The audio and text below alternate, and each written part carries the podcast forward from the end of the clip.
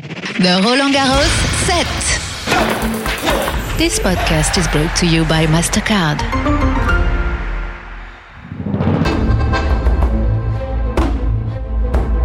Hello and welcome to the Roland Garros set with me, Marjorie Hash.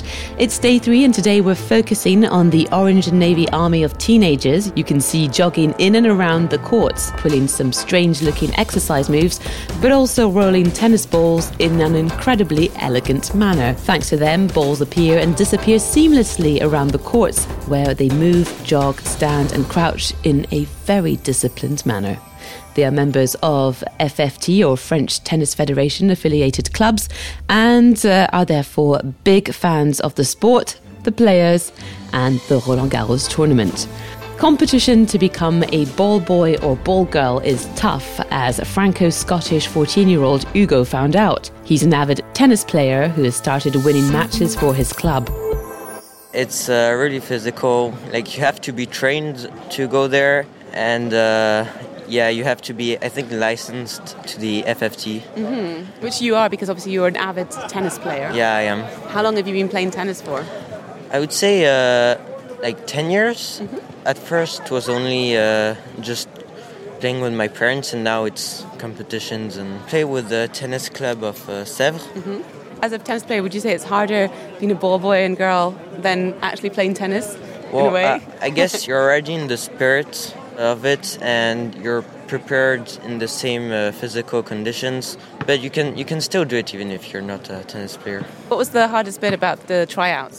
They make you like run a lot and um, and do physical exercise, and they don't give you any time to rest. And they make you uh, do tests for the ball boys because they want you to be really tired out. Uh, while you're doing the test, so that's really difficult. Do you think you'll try out again maybe in the future? Well, I think I might again uh, next year. Yeah. Because you know, uh, I have to try it anyway. So um, and that's part of the spirit of tennis is not giving up. yeah. Yeah. And but actually, if you're not good enough, you're not allowed to try it again. Yeah. So yeah, you still have to be good enough to be able to try it again uh, every year. Hugo, thank you so much for taking the time to chat to the Roland Garros Set podcast. What are you are you going to play more matches over the summer yourself? Uh, yes, I will. Okay. Yeah. Well, all the best and hopefully see you uh, here next year. Yes, thanks a lot.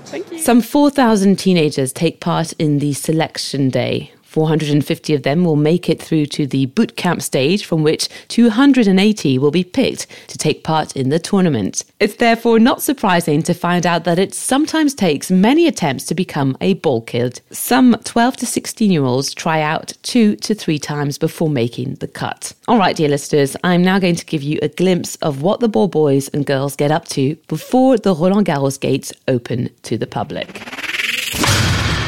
It's only 9:30 here at the Roland Garros tournament. Early days, lots of little minivans clearing out the stadium, the courts, the alleys. Also, lots of staff meeting to have discussions with their, I guess, supervisors about what their jobs are going to be today. It's quite interesting. And um, you can also hear like some practice going on. I'm like between the courts at six, eight, 9 and 7, which are situated between the Suzanne Langlin and the Philippe Chatrier court.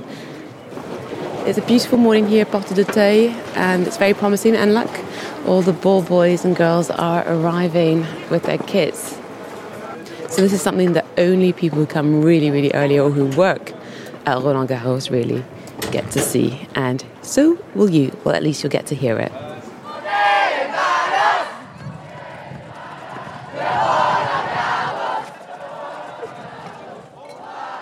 So it looks like uh, ball boys and ball girls, just before the audiences come through the door, uh, get to do their little warm up where they like run across the main alley, singing, sometimes throwing balls to each other in a little group, kind of like a bit of an army.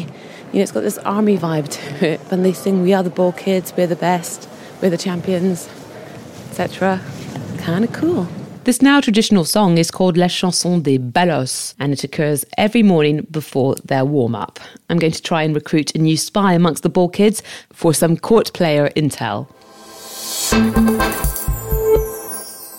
Mesdames et messieurs, ouverture des portes du stade au public. Ladies and gentlemen, stadium gates are now opening to the public. And as soon as the gates open, spectators are flooding in. Let's go and find out who they want to go and see. Uh, my name is Patricia. Patricia? And Philip. And Philip, and you've come all the way from Cannes.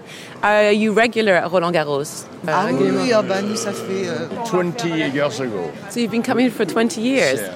Wow. Not each, uh, Not every year, but is this your first time back since the pandemic? yes, this yes, is yes, the first one. yes. Yes. Yeah, and it's is your, very happy, happy, We are very happy to re- return. uh, Yeah. To get back. uh, and it's so busy. The am- atmosphere is great. Uh, in the magnifique. Ouais, Yeah, bah, c'est- on le- the, the Chatrier is. Ch- Gr- Chatrier is uh, wonderful.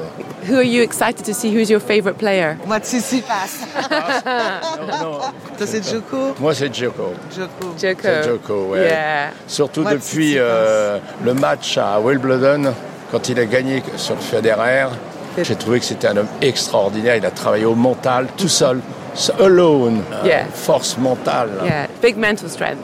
Do you go to Wimbledon or in other tournaments or just Non, non, Roland jamais. Garros? Just Toi, Roland c'est Garros. qui, euh, I I look at the Wimbledon uh, each, uh, each- each years, mais je, I prefer the Roland the term, Garros. uh, Roland Garros because uh, la terre battue, Yeah, the Le- clay. the color. Hello, what's your name? Miriam. Miriam, and, Caroline. and where are you from? Germany. Germany. Ah, where in Germany? Munich. Munich. You're in Paris especially for the tournament or you're mixed? Only yeah. Just for the tournament. Oh yeah, so big tennis fans. Who are your favourite players? Ah. Uh, Roger Federer. And, and currently, who are you going to see? We loved Angelique Kerber. We saw her yesterday. Yeah. Rarinka. Yeah. There are a lot of players we like. and who, what matches are you going to see today? Who have you got? What have you got on your? Um, Mm-hmm. We got Medvedev and a night session Tsitsipas. He's apparently a big favourite. I've heard a lot of people. How many days of the tournament are you doing? Um, Two. Two days. Two. That's pretty good. Well done for getting the tickets because it's not easy. so you from Wales or? Yes, we are, yes. yeah, oh, that's right, fabulous! I'm yeah. half Scottish. So, Oh, yeah. uh, what's your? What are your names? uh, Nigel Jones. Virginia Jones. And whereabouts in Wales are you from? We're from Chepstow. Okay, I've never been, not yet, Lovely but one place. day. Lovely one place. day. Did you come over especially to Roland Garros for, well, to Paris for Roland Garros? Yes. Yes, we Yes. did, yeah. So who are your, who are you going to see today? Uh, well, we're on court Simeon Mathieu, so we don't know I who's think actually we've playing. Got Carrero Buster, Yeah. and we've got um, Simona Halep. Oh, it's a really lovely court as well with the greenhouses. We looked at it. We've been to Roland Garros before, and we looked at the court, and we thought, right, next time we'll try and get tickets for that court. Yeah. So, How, so how many times have you been to Roland Garros? This is our fourth, Fourth. time. yeah. And so after the, you weren't able to come during the pandemic, I No, take it. no, no. So, so what's it like coming back after? Fantastic. It's Yes, great, yeah. And yes, it's nice to great see to the be new court back. because we, we haven't been on the on the new Philip Chatrier. We were on that for the past three times we came. Uh-huh. And when we, we were supposed to in 2020 be one of the first to be there under the roof, but of course Yeah. Uh-huh. that never happened. Um, so what we've done this time is decided to go around to the other courts as well. So we're coming tomorrow as well to have the night session. Ooh, and who are your favourite players and the new sort of Um, up and coming ones? None really, to be honest. I think we like the old ones, like Federer. wait. Federer, really. I yeah, think you're a Roger's Federer my fan. Federer favourite, fan, yeah. and uh, no, but I, I like I like the I like a lot of the new ones, but I think we've seen an attitude change. I Yeah. think over the years. on Ooh, that in what way? Oh, there's a lot more. Kicking the uh, umpires. There's a lot more, yeah, answer, an- sort of answering back, for want of a better expression, and not the behaviour. I don't think is is what it was, but the play is amazing. So, so you, you know, the standard of play, I think, just goes up and up, and you forgive everything else. Have you been to other like Wimbledon and Yes. stuff? How does it, how does this tournament compare? Well, it's, just, it's very similar Um, I to think it's Wimbledon. You very come off the similar. Mm-hmm. tube and the metro and you just Yeah, you walk, up, and the you long check your ticket. It's just avenue very, and- very similar. And inside, I, th- I think it's very similar, actually. And Yeah, we were, very we were similar. hoping to go to the Australian Open, but Ah, of course yeah. the pandemic put a Yeah, pay to all that, yeah. so we couldn't do that Yeah, either. yeah, We want to do all the Grand Slams That's- before yeah. we How many have you done so far? So you've done Only Just these- two. only Only these these two. two, yeah. So you've got the US flushing and Yeah, uh, yeah. yeah. So hopefully you'll get to do them, but that's Hopefully, Yeah, yeah. maybe, yeah. yeah, I mean, we a few hope weeks so. ago we went to the Monte Carlo Open as well. So So that like was- hardcore tennis Oh fans. yeah, Oh, especially really? my wife. Oh, I'm so glad I met you. Well, thank you so much. I won't keep you any longer. Have a great time. Thank you very much. Thank you. Bye. Thank you. Bye bye. Bye. Right, time now to go and find us a ball boy or ball girl for the Roland Garros podcast. And look, oof, who have we come across? And we're meeting up with Marin. Hello, Marin. Hello. Uh, you're our spy today for this season of uh, Roland Garros. Uh, how old are you? I'm 15. 15. And how long have you been doing tennis for? Tennis for about six years now. Six years. How come you speak such good English? I lived three years in Sweden. Ah. Ah. English there, so yeah. Yeah, they are. The, the Swedes and the Scandies are Yeah, very they're quite good at it. They're Yeah, quite yeah, good yeah. at So very cool. So have you been to Roland Garros before? No, it's my first time ever in the uh, stadium as a walker. That's really cool. As a ball kid, but also as a spectator. Yeah, both. I've Double never- one. never been, uh, here Double whammy. What are you the most l- excited about? Mm-hmm. Meeting great players. It's just uh, you know it's an atmosphere. It's quite uh, unique in the world. Yeah. Uh, it's quite an experience. Try to enjoy uh, as much as possible every moment here. Yeah, and um, so uh, I heard the training to get in on the Roland Garros girl and boy team is really grueling. I was actually talking to someone who tried and said he was like sweating the endurance. It's like they start testing you after you're tired. Tell us a bit about your experience. Uh, well, the, they have qualifications for uh, each uh, department of France, so we it's all in France. It's not just Paris or whatever. Uh, it, it's even overseas sometimes, and so we have uh, qualifications over. Uh, we have a first one where we're like a lot, like a thousand in Paris, for example, and then we um, we're about 200 to stay at the end of those. Then we have two more where we just uh, lessen the number, and at the end we're like 70 in, in Paris. Uh, have you ever heard of other ball boy or ball girl sort of um, casting uh, in for other tournaments that are so intense? Roland Garros is known to be like one of the toughest tournaments to be a uh, ball boy. It's kind of the French perfection, you know. But there are other uh, ball boys that have been in other tournaments like Monte Carlo or others. Ah, So, yeah. Very cool. Uh, what's your favorite move? I mean, you know, you have got fun ways of like throwing the Yeah, ball. That's, that's the way to make the, mm, the balls move around the pitch. We're not allowed to throw them or whatever. We ha- they have to roll really nicely, smoothly. And uh, it's quite hard at the beginning to get the hang of it. But once you're thrown into it, you, you get it. Who's your favorite player? Uh, I have to say Rafa Rafa? because I like the, the fighting spirits he has. Uh-huh. Yeah. And in new ones, you like up and coming French or Uh, other? In the French side, I'm, we don't have much choice, but uh, I'm looking at Carlos Alcaraz, who's very, very talented, and uh, I, I would like to see him grow. Yeah. And any women? Well, I'm for the uh, the French side, of course, but uh, I don't follow that much uh, more tennis. Really. Ah, well, hopefully this tournament will uh, enable you to do so. Um, what? So I'm gonna, you're going to be our spy and our eyes from like the coach. Yeah, so we look forward to you telling us who's been the most fun tennis player to work with, or who, you don't have to put names obviously because we are very respectful.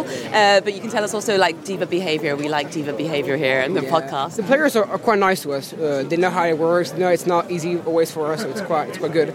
The players have different uh, they have different uh, needs. Some want three ball to serve, so we have to adapt to each one of them. And uh, no, they they're very nice to us. So in general, yeah. Mhm. Who are you going to be um, playing with or ball boiling boying with this week? Today I'm on the Suzanne Langlaine, and I'm so um, I hope to uh, to uh, be on the court with um, Gorske, he's a French uh, Yeah. tennis player, Babrinka, Yeah. and uh, Osaka. It's a female player. Yes, and, uh, who's amazing. Yeah, yeah, Yeah, yeah, yeah. I'm looking forward to it. And any other people this week? Any other? Do you know, or do you only find out on the day? Oh, I only found out uh, the night before the day, so uh, it's quite the uh, the suspense, you know. Okay. And uh, it's a surprise, you know, for us. uh, Cool. Well, thank you so much, Maha. We'll see you catch you later in the Yeah. tournament, maybe in a couple of days, and have a great day. Thank you. Thank you.